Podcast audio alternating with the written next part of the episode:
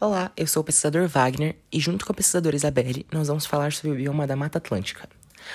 O bioma da Mata Atlântica se localiza em 15% do território nacional brasileiro e ele inclui 17 estados.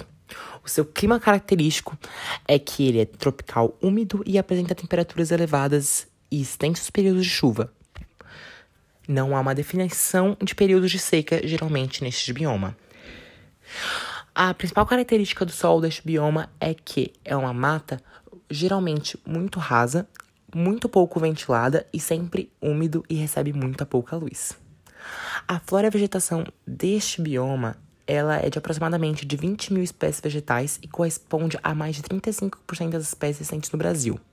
Encontram-se neste bioma bromélias, begônias, orquídeas, ipês, palmeiras, quaresmeiras, pau-brasil, cipós, briófitas, jacarandá, peroba, jambo, jequitibá rosa, ibaúba, cendro, taipirina, andira, ananás e figueiras. Esse, é, infelizmente, este, este bioma ele sofreu uma, um grande impacto humano. A Mata Atlântica é uma das florestas tropicais mais ameaçadas do mundo. De fato, o ecossistema brasileiro é o que mais sofreu os impactos ambientais dos ciclos econômicos da história do país. Como Wagner havia dito, a ação humana pode prejudicar bastante o bioma da Mata Atlântica. Porém, há áreas de preservação. O bioma da Mata Atlântica é considerado a área de preservação permanente, nos termos dos artigos 2 e 3 na Lei de número 4771. A temperatura média anual é de 23 graus.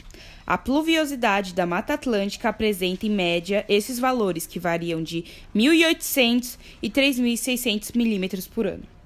A fauna é caracterizada com grande diversidade de espécies de mamíferos, anfíbios, aves, peixes e répteis, como exemplo, mico-leão dourado, onça pintada, bicho preguiça e capivara. Até o próximo podcast.